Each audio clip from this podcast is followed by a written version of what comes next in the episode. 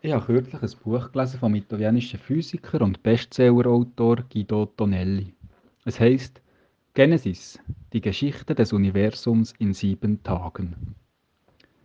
In diesem Buch wird der aktuelle Stand der Forschung über die Entstehung von unserer Erde in allgemein verständlicher Form geschildert.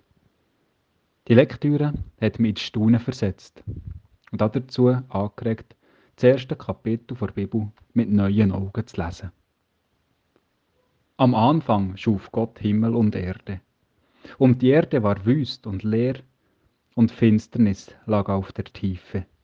Und der Geist Gottes schwebte über dem Wasser. Am Anfang ist es Vakuum.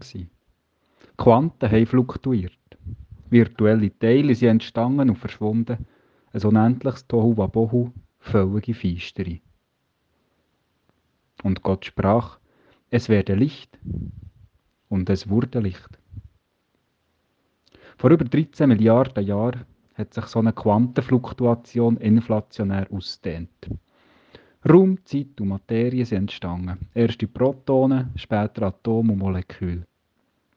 Nach der ersten Minute hat das Universum ein Ausmaß von mehreren Lichtjahren gehabt und war etwa so dicht wie das Innere unserer Sonne. Das Universum hat sich weiter ausgedehnt, bis sich die Lichtteile, die Photonen, von Materie haben lösen So hat das ganze Universum angefangen zu leuchten, ist durchflutet worden von Helligkeit. Und Gott sah, dass das Licht gut war. Das Universum hat sich weiter ausgedehnt. Die Strahlung der Lichtteile hat sichtbar ein Spektrum verlassen. Das Universum ist wieder in absoluter Feistere versunken. Da trennte Gott das Licht von der Finsternis und nannte das Licht Tag und die Finsternis Nacht. Es wurde Abend und Morgen, der erste Tag. Und Gott sprach, am Himmel sollen Lichter entstehen, um den Tag von der Nacht zu unterscheiden. Und so geschah es. An Orten im Universum mit leicht überdurchschnittlicher Dichte hat sich aufgrund der Gravitation mehr und mehr Materie angesammelt. Materienhaufen sind so entstanden, die sich ihrem Inneren auf mehrere Millionen Grad haben erhitzt. So sind die Sterne entstanden. In ihrem Inneren haben Kernfusionen gezündet, die Photonen und Neutrinos überall her haben ausgeschickt.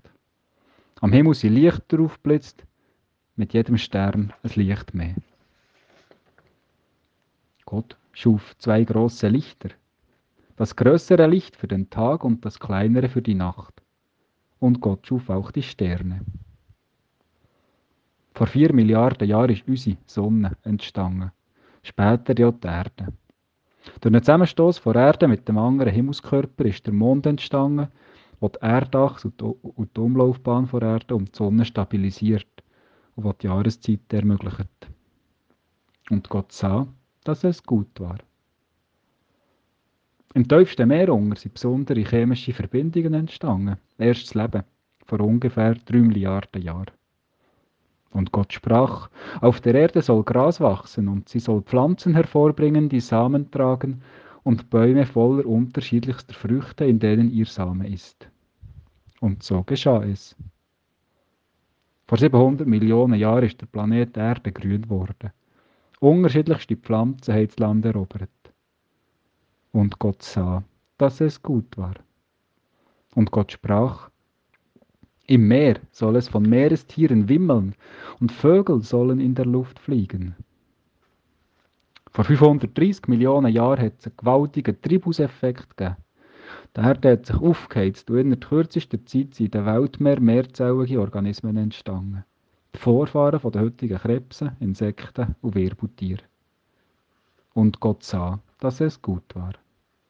Und Gott sprach, die Erde soll alle Arten von Tieren hervorbringen, Vieh, Kriechtiere und wilde Tiere. Und so geschah es. Vor etwa 365 Millionen Jahren haben die ersten Wirbeltiere das Land bevölkert. Auch Gliederfüßer sind an Land gekommen, Würm und Schnecken. Und Gott sah, dass es gut war. Dann sprach Gott, nun wollen wir Menschen machen, ein Abbild von uns, das uns ähnlich ist.